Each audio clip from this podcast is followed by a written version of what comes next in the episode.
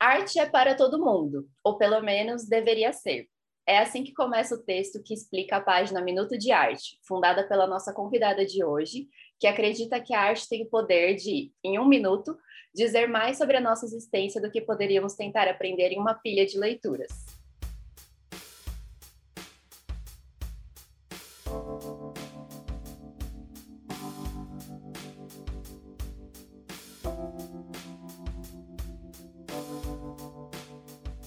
Bom dia, está começando mais um episódio do NanoCast. Meu nome é Thaís Bambosi, eu sou diretora de conteúdo da Nano Art Market e hoje eu converso sobre a democratização do acesso à arte com a Yasmine Souza. A Yasmine é procuradora do município de São Paulo, entusiasta da história da arte, autora do perfil Minuto de Arte e atualmente cursa especialização em curadoria e crítica de arte na PUC São Paulo. Escreve sobre arte para diversos veículos, como Estado da Arte e a Revista das Artes. Também é colunista da revista Vida Simples. Bom dia, Yasmine. Que alegria poder conversar com você hoje, nessa manhã de terça. Obrigada por ter aceitado o nosso convite. Bom dia, Thaís. Tudo bem com você? Antes de mais nada, eu quero agradecer o convite da Nano, tá? Te dizer que é um prazer estar aqui nessa conversa mediada por você. Eu admiro e principalmente acredito muito no trabalho de vocês, de transformar a forma como as pessoas se relacionam com o mercado de arte e principalmente de colocar o conhecimento em uma fase que antecede a comercialização de obras, né? Isso é muito importante. Então, muito obrigada pelo convite também, é um prazer. Imagina, o prazer é todo nosso. É, eu acho que a gente pode começar assim o nosso papo de hoje com você contando um pouquinho sobre como surgiu o seu interesse e a sua relação com a arte. Porque você é procuradora do município, né? Tem formação em direito. E como que a arte te encantou assim nesse seu caminho? Ah, vamos lá. Ó, Thaís, na verdade, a minha, a minha história com a arte, ela não é das mais emocionantes, não, tá? Eu, assim, eu fico até com medo de frustrar quando eu estou conversando com as pessoas, porque eu não fui criada com esse super estímulo aí para criatividade, sabe? Do contrário, eu, eu segui muito à risca o que a escola tradicional demandava de mim. Eu não consegui, de certa forma, construir sozinha essa sensibilidade e que precisa ser, precisa ser trabalhada, né? A gente vai falar uhum. disso hoje. Sim. E apesar de ter nascido numa cidade, imagina, como Salvador, berço de cultura, né? De igreja, de barroco, de caribé, de Mário Cravo, até, até, me puno muito por isso, uhum. mas eu, de fato, não tive esse contato. O meu relacionamento com a arte, ele começa, de verdade, quando eu vim morar em São Paulo em 2014, né? Eu, sou aprovada num concurso público e daí eu venho para São Paulo sem muitas amizades, um pouco sozinha e começo a visitar museus, galerias, como uma forma de distração mesmo e percebi que aquilo estava me preenchendo mais do que simples passeios culturais, né? Comecei a fazer cursos, começou com uma paixão ingênua, né? Comecei a fazer muitos cursos, estudar bastante, isso me levou, acabou me levando de volta para a academia, né? Para pós-graduação, para refinar esse conhecimento e acabou me trazendo para os braços de uma outra coisa que eu também sou apaixonada e que estava um pouco adormecida, que é a escrita, né? Uhum. Então foi mais ou menos por aí, foi um processo bem natural. Eu comecei a ter uma série de inquietações com o mundo da arte também de, de me perguntar por que, que aquele mundo era tão, era tão distante das pessoas, por que, que tinham poucas pessoas ali naqueles espaços, por que, que aqueles espaços eram desconcertantes, e isso é, é, acabou me aproximando, me, me, me fazendo ter mais e mais vontade de estudar arte. Não, e é lindo que você vem para uma cidade, né, e começa a fazer de certa forma, né, um turismo cultural, assim, de visitar esses lugares que são muito novos para você, e isso desperta uma super paixão, né? Um encantamento mesmo com esse novo mundo. É muito sim, lindo. sim. Eu acho que, que a arte preencheu um espaço aí de, de ludicidade que faltava, né, para mim. Eu nunca tinha tido, apesar de, de, de estar lá em Salvador e, e, poder ter tido esse acesso, mas isso foi um, um, ponto de falha aí na minha vida, então eu acho que eu acabei suprindo quando eu, quando eu cheguei em São Paulo. Sim. Ainda mais por ser de uma. Eu me identifico super, né? Porque eu também fiz direito, enfim, fui advogada há muitos anos. Então a gente tem essa dureza, essa rigidez do direito, né? E a arte ela vem muito para suavizar assim a vida, né? Isso, isso. Eu acho que a gente, esse primeiro contato com a arte, como eu disse, ele acaba sendo um pouco mais ingênuo, né? Uhum. A gente percebe uma série de pontos de aproximação até aí da arte é, é, com direito, inclusive em termos de linguagem, uhum. mas isso são coisas que eu só me, me dei conta depois. Mas no início essa, essa paixão foi muito genuína, porque como, como exatamente como você disse, eu senti que aquilo era algo totalmente diferente de tudo que eu já tinha vivido. Então foi uma uhum. coisa bem, bem subjetiva para mim. Foi um processo assim bem transformador como ser humano mesmo. É que você você nem imaginava que fazia falta, mas fazia muita falta. Exatamente. Né? Exatamente. E de onde veio a ideia e a motivação para criar o Minuto de Arte? Eu queria que você contasse um pouco, para quem está ouvindo a gente, sobre a página, como você criou, de onde veio a ideia e como que ela vem amadurecendo aí nos anos, né? Porque você criou ela em 2018. Isso, em 2018.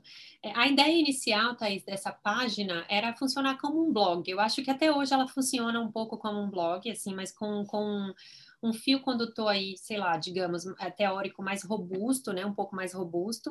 Uhum. Mas uma vez eu, eu, li um livro de um crítico de arte americano que chama Jerry Saltz e ele comenta que a, o ambiente de arte, uma galeria, é um lugar onde você não consegue, onde você tem vergonha de pedir um copo de água. Uhum. E, e, uma vez eu escrevi um texto também que eu comparei o mundo da arte a uma festa, né? Uma festa muito chique, onde você tem as mesmas pessoas de sempre que ditam cardápio, decoração, e a chance de você se sentir como um penetra naquele espaço é gigante. Uhum. Então, eu acho que foi isso que me trouxe para a internet, né? É, querendo ou não, esses espaços de arte são lugares em que o nosso comportamento ainda é muito é, tiranizado, né? O, a forma de andar, a altura da voz, e, e, você tem todas aquelas formalidades. Se você tira uma selfie ali com uma obra de arte, já tem gente te olhando torto, porque não pode ir para a exposição para tirar foto. Uhum. E, e, os ambientes são, são, são formais, né? Os textos são complexos, e, e você está ali, você chega numa exposição, você lê aquele texto curatorial, e aquilo, no fundo, não te diz muita coisa. Uhum. Então, é, foi isso que me trouxe para a internet. Esse foi meu, meu, meu passo inicial, essa sensação de aquilo de que aquilo tudo ali poderia estar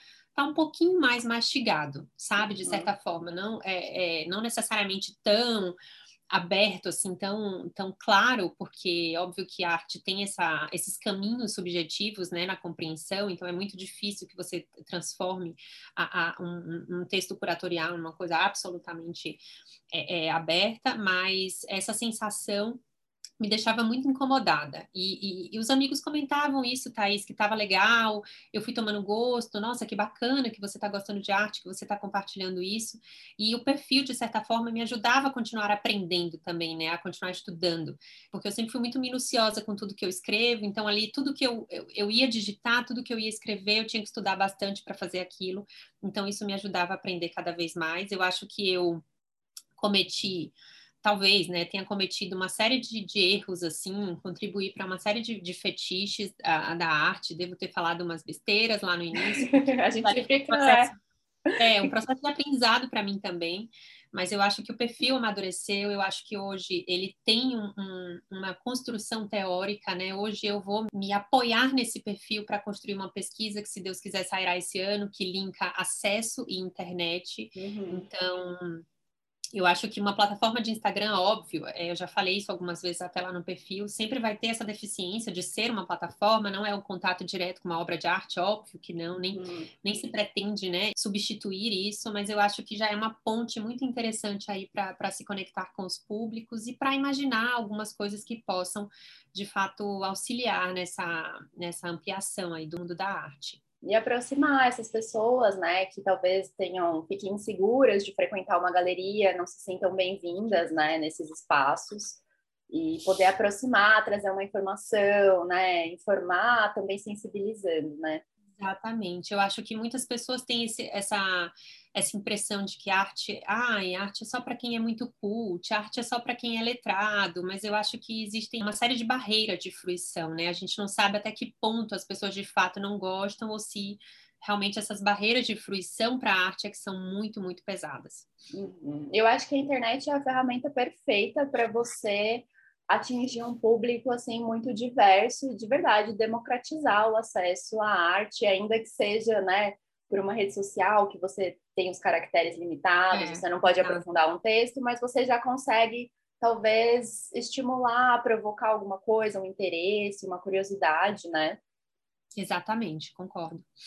E eu queria te perguntar como utilizar a internet e as redes, né, de uma forma geral, o Instagram, acho que é a, a principal, e o site também, como um mecanismo não só de informação, de trazer esse texto, essas informações, mas também de transformar as pessoas e de sensibilizar elas de alguma forma. É, é, então, assim, eu acredito muito, é, desde que eu criei o perfil, nesse contato direto com a arte, né? Essa questão dos estímulos visuais que são simples e que são diários, como aqueles algoritmos do Instagram que fazem a gente comprar coisas loucas, sabe? Uhum. Que a gente uhum. nem, nem, quer comprar. Então, eu acho que quanto mais a gente ver arte, mais a gente quer consumir aquilo dali também. Pelo menos aconteceu comigo e eu tenho essa humilde esperança que aconteça com a audiência também. Então, na verdade, Thais, porque assim, a gente está conversando aqui hoje, nessa manhã de terça-feira, sobre arte, uhum. mas porque a gente tem um diploma, porque a gente tem um privilégio, e por isso a gente está aqui falando de arte. Mas é, não é assim para todo mundo, né? Esse é o grande case, a questão do acesso, é, é, a desigualdade do acesso à cultura no país. Então, a gente tem que pensar em algumas formas de aproximar esses públicos. Óbvio que ninguém vai, vai fazer nada heróico, mas assim, uhum. se cada um já fizer ali do seu, do seu pouquinho, né, do ponto de vista local, eu acho que já auxilia bastante. Então, a, as pessoas de baixa renda, elas não estão nessa condição de privilégio, né, como a gente. Uhum. Elas não estão perto dos, dos, grandes centros, elas não têm a, a, entrada dos museus às vezes não cabe no bolso. Eu até separei aqui uma pesquisa para falar com você que eu vi recentemente na semana passada, que o Instituto de Pesquisa Econômica Aplicada constatou que 70% da população brasileira nunca foi a, a, um museu ou a um centro cultural. Imagina que, que Nossa, loucura. chocante, 71%, né? 71% dessas pessoas afirmaram que os preços altos são um empecilho ao acesso cultural. Fora as que não, nem estão perto, né? Que não conseguem se locomover por uma série de questões. Então, eu acho que a internet, de fato, pode auxiliar nisso. Como eu disse, não é uma saída heróica, uhum. mas é, pelo menos é uma ferramenta que precisa ser utilizada e que estava um pouco de stand-by aí pelo mundo da arte, né? É, por, uma, por uma série de questões também. Eu acho que a, a academia de arte ainda, ainda existe uma série de preconceitos com tudo que é produzido na internet, né? E, uhum. e acho importante que a gente ultrapasse de fato aí esse, esse ponto.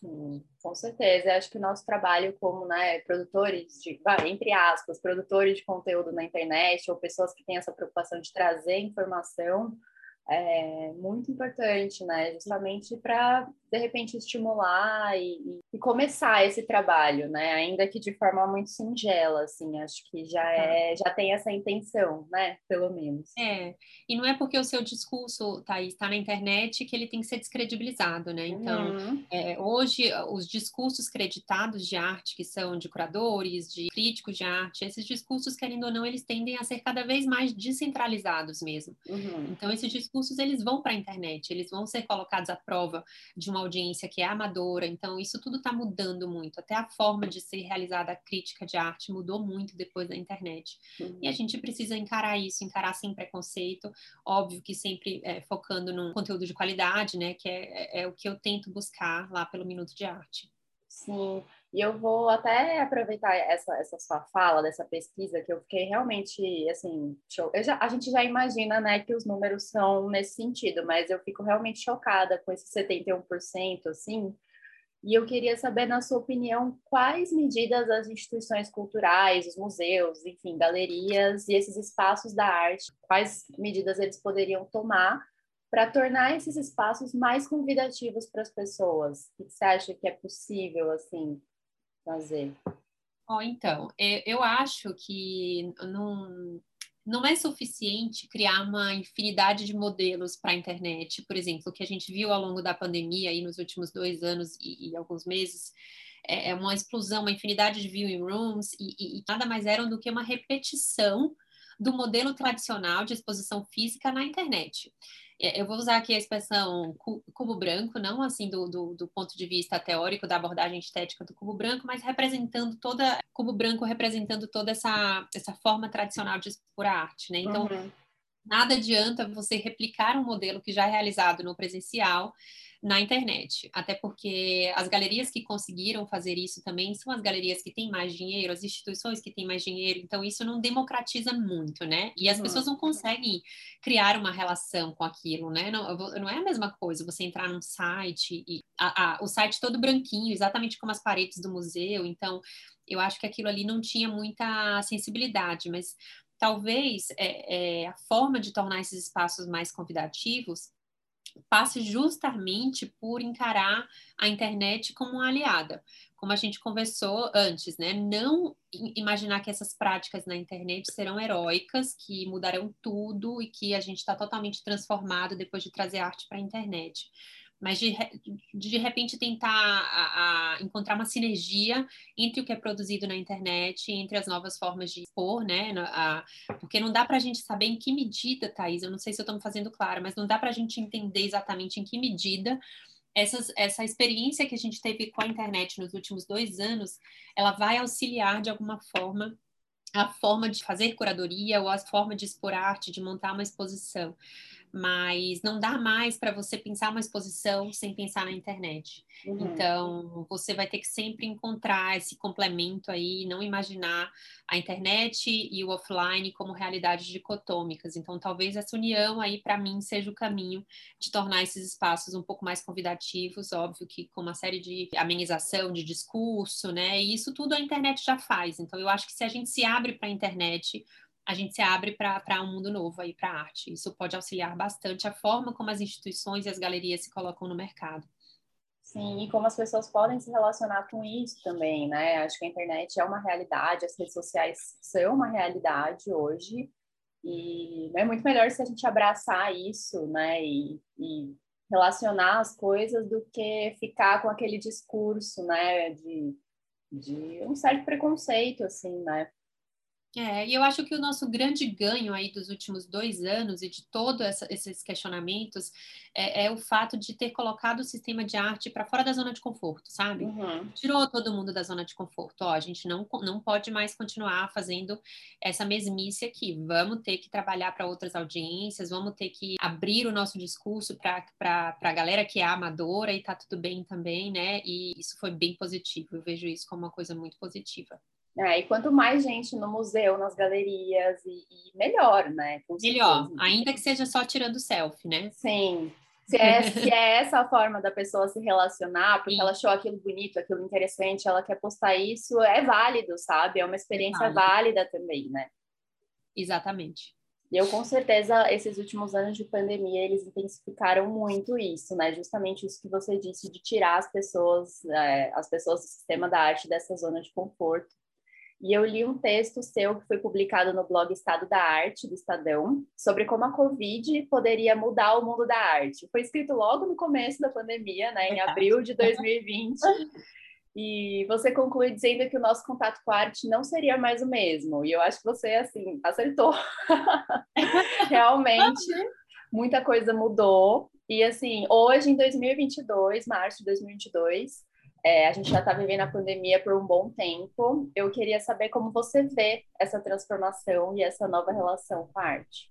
É, então, é, eu acho que da mesma forma que na pandemia explodiram aquelas manchetes, é, olhe, é, olhe para dentro de si mesmo, passe a olhar para dentro de si mesmo, é o momento de a gente é, estar com a gente, de raciocinar a nossa vida. Eu acho que a arte serviu a isso também, sabe? A esse processo de você em si mesmar-se, digamos assim, olhar para dentro, entender o que, que a gente gosta, o que, que a gente não gosta. E eu acho que a arte ficou na boca do povo, sabe? Eu acho que a arte ganhou um espaço muito maior. Eu, eu não digo isso com uma base científica, porque eu não tenho, mas é um feeling de fato de internet, de sentir que as pessoas estão mais interessadas por arte, que as pessoas querem falar mais de arte. Eu acho que não é, não é à toa, Thaís, que explodiram é, é, uma série de exposições imersivas. Uh, Van Gogh e Monet não tiveram paz né, nesse tempo. Real.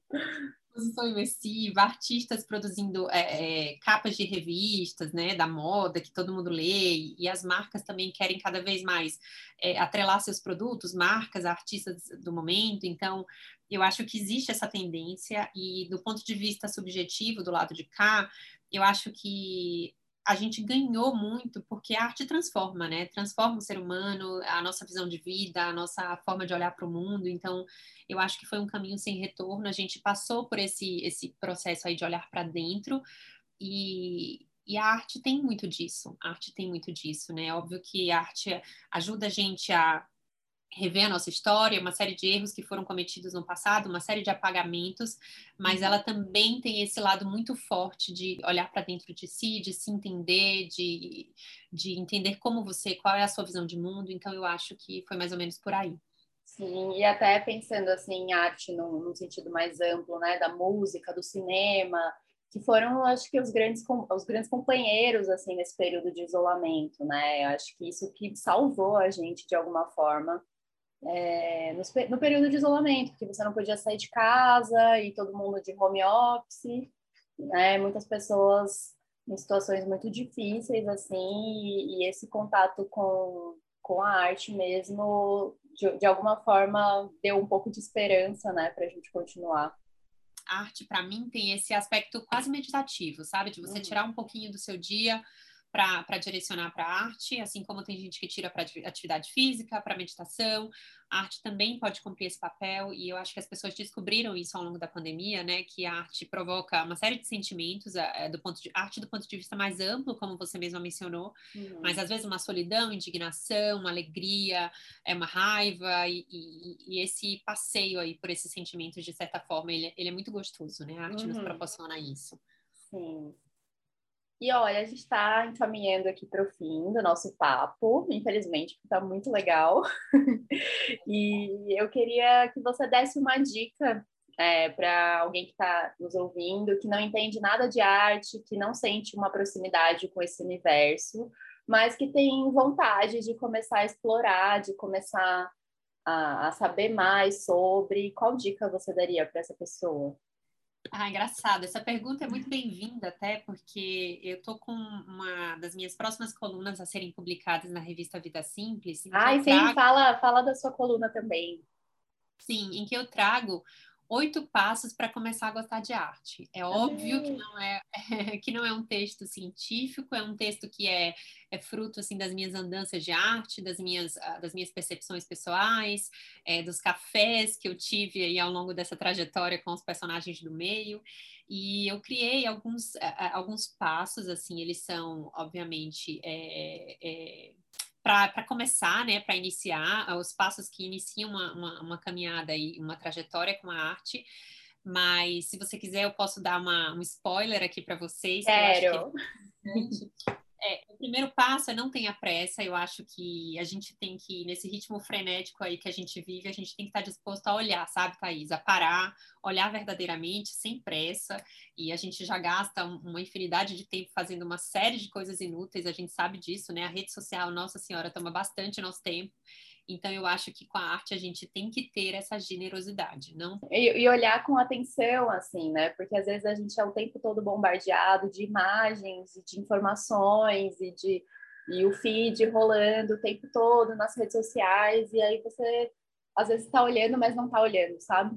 Exato, é, é, você olhar e estar presente, né? Uhum. Estar presente é muito importante. Acho que é a grande, a grande dificuldade do ser humano hoje é estar presente. A gente não consegue estar 100% com a mente voltada para uma atividade, né? Às vezes a gente está tentando dar conta de uma série de atividades ao mesmo tempo, mas uh, ah, para a arte eu acho que isso não funciona muito bem. Se a gente está desatento, a gente acaba perdendo ali um detalhe importante, né, para compreender uhum. o objeto. A minha segunda dica é leia. leia, né? Você Estudar. vai é, e se você não conseguiu dar uma pesquisada antes a respeito da exposição, que eu acho que é super importante, eu adoro pesquisar antes de ir para os lugares. Eu não consigo ir a uma exposição de arte sem dar uma pesquisada antes, porque eu acho que isso me dá muita munição, eu acho que isso muda tudo, faz toda a diferença quando eu chego com muita munição. Uhum. se você não conseguiu, tudo bem, mas assim, a, a minha dica é utilize o que está ali, sabe? Leia os textos, utilize os QR codes, leia as etiquetas, leia os títulos das obras. Ah, eu acho que, assim, uma exposição está ali, profissionais trabalharam muito, né, para que tudo esteja ali naquele lugar. Então, a gente tem que, obviamente, se utilizar disso, não dá para passar batido uhum. e achar que você vai ter uma fruição inata ali passeando numa exposição e vai aprender tudo como se, sei lá, como se fosse uma mágica. Isso não existe, né? Isso, uhum. isso fato não existe. Sim. A minha terceira dica é pense livre, tá? Deixar a cabeça fluir, Thaís. Uhum. É, eu uhum. acho Isso que... é uma, nossa, melhor dica. É, é, porque assim, a gente tem uma mania de achar que a gente está na, na sei lá, na escola ainda, e a gente fica com vergonha de, de como se o professor tivesse ali te, te pedindo para você ver o que você, você, dizer o que você está vendo, perdão, uhum. e a gente fica em, com, com embaraço, né? Fica com vergonha de dizer, então assim.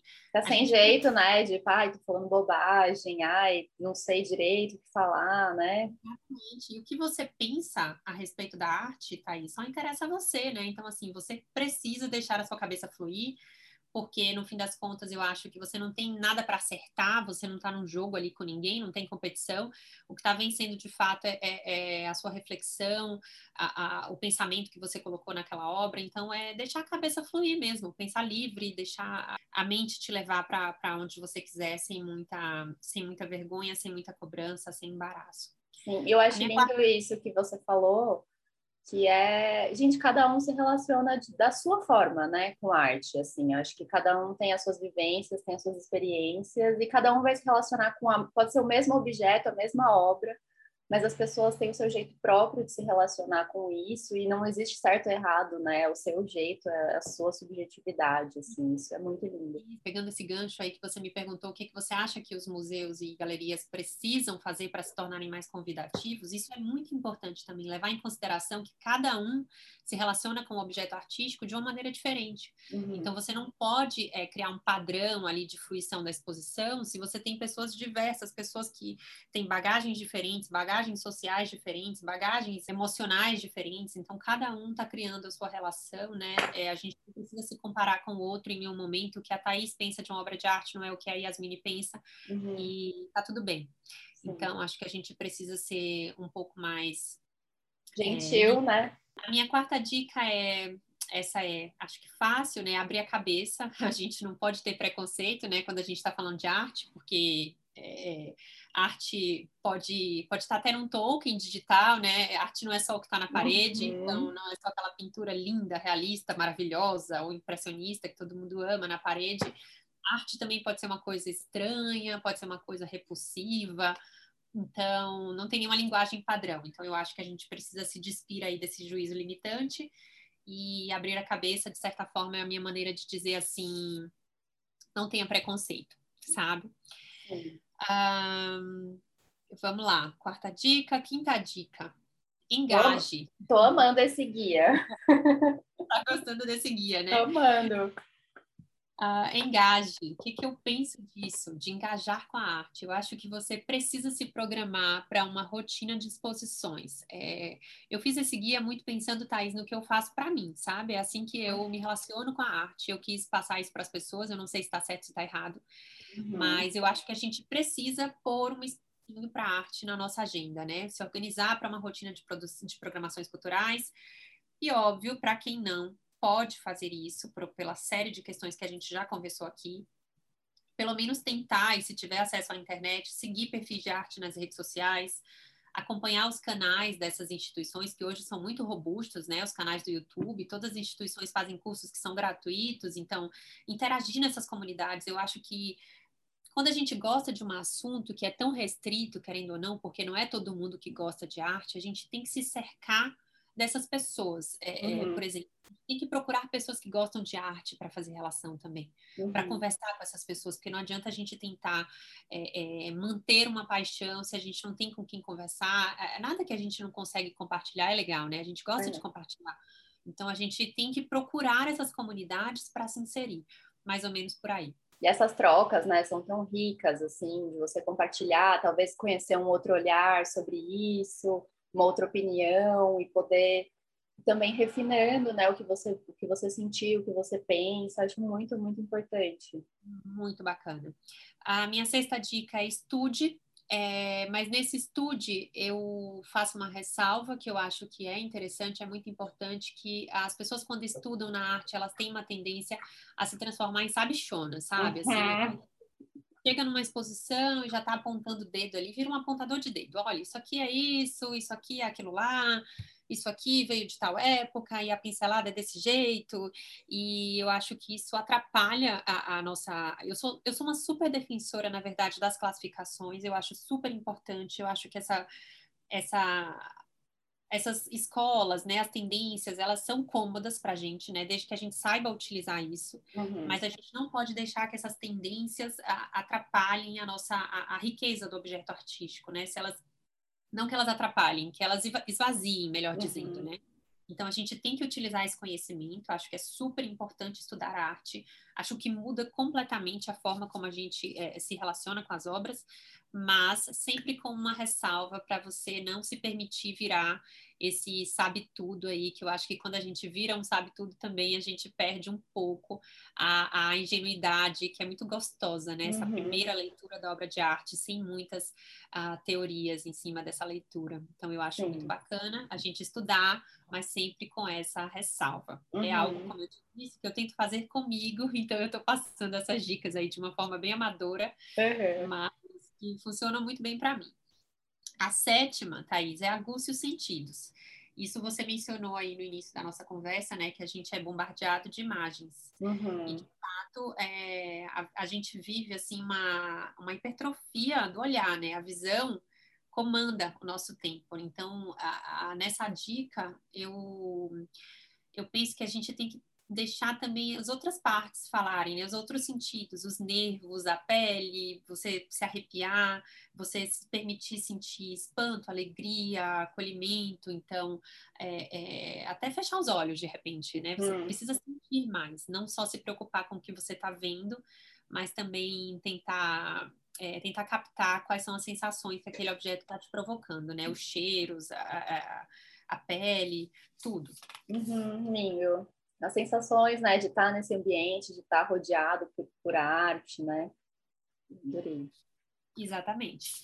E a minha última dica é, é, é transforme-se, que eu é, que é a nossa transformação, né? Eu depois que eu eu dou, eu tô dando um exemplo que eu vou te contar esse exemplo também. Eu já visitei o Museu d'Orsay lá em Paris algumas vezes e uhum. eu é, eu sempre, eu sempre passei por uma obra que é super importante para a história da arte, que é uma obra de Manet, chamada Almoço na Relva, uhum. e eu sempre uhum. passei indiferente por essa obra, eu não entendia porque que aquilo devia ser interessante, né? Aquela mulher assim, nua, despida, olhando para o espectador, e aquilo nunca me disse muita coisa, mas na última visita que eu fiz em 2017, eu fiquei muito emocionada na frente desse quadro, assim, eu cheguei a chorar, minha família deu risada, sabe? Eu também sou do time que chora no museu. É, eu fiquei muito emocionada. Acho que, assim, obviamente, eu, eu chorei uh, por uma série de, de coisas ali, né? Eu estava pensando na minha, não só na obra, mas na minha relação com a arte, em tudo que eu tinha vivido naqueles últimos quatro, cinco anos. E eu percebi ali naquele momento que, que a arte não é não é estática, né? Aquilo ali tinha mudado, eu tinha mudado, eu e Yasmine uhum. tinha mudado e aquilo tinha mudado junto comigo, né? Então mudou a minha forma de olhar. Eu passei pelo mesmo objeto ali uma infinidade de vezes, mas em algum momento da minha vida eu virei uma chavinha e achei que aquilo era muito importante para mim, aquilo estava me passando uma mensagem completamente diferente. Então eu acho que a arte tem esse poder transformador, ela ela acompanha a nossa, do ponto de vista pessoal, ela acompanha a nossa transformação uhum. e acompanha também a transformação da sociedade. Então eu acho que a gente tem que se permitir viver isso porque é muito delicioso. Eu passei por isso. É uma coisa que eu gosto de dizer, então é uma sensação que eu gostaria se pudesse passar para todo mundo. Então, por isso que eu é, tento passar isso no meu Instagram, nos textos que eu uhum. escrevo, uhum. de uma forma um pouco mais democrática. Eu sei que eu cometo uma série de, de, deslizes também, querendo ou não, da linguagem, porque, como eu te disse, e, e você também me entende, porque a gente vem de uma carreira que é uhum. super sisuda também, né, o direito, então eu acho que a gente acaba sendo treinado aí para uma linguagem que é um pouco mais uh, uh, formal, uhum. mas eu também venho trabalhando para que isso me eh, tome a minha vida em, em todos os aspectos, né, não só na arte, mas também no direito, eu acho que a gente é, faz muito bem de abrir um pouco mais a, a nossa linguagem para conversar de um jeito mais simples, né? Sem perder a substância, mas conversar como conversar de arte ou de direito também, que seja como se a gente estivesse conversando de futebol, de política ou de qualquer outra coisa. Sim.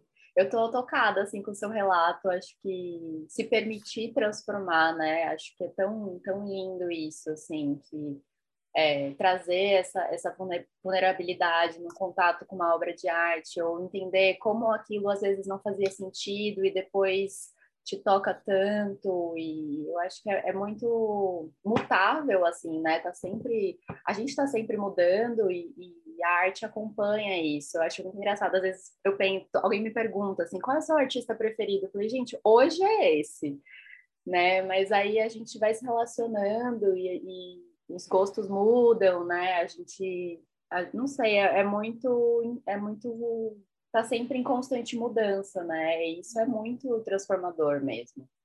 Exato, muito porque lindo. a gente muda também, né? E aí, ah, na medida em que a gente muda, a gente vai captando aqueles sinais ali, aqueles signos que o objeto carrega de um jeito completamente diferente, né? Uhum. Isso é uhum. muito, muito, muito mágico, isso é muito especial.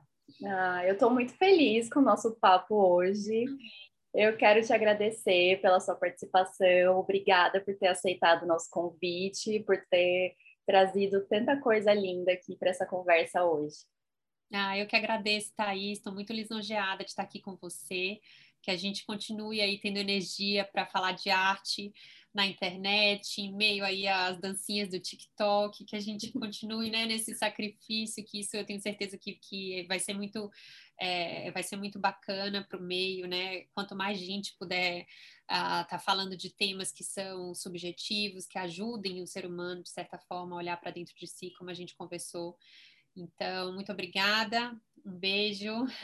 Gente, sigam o Minuto de Arte, vão atrás, né? Leiam, a, a, a Mini escreve para vários lugares, né? Tem no, na Revista das Artes, é, A Vida Simples, né, no Estado da Arte, então tem vários textos por aí também na internet, além do próprio Minuto de Arte.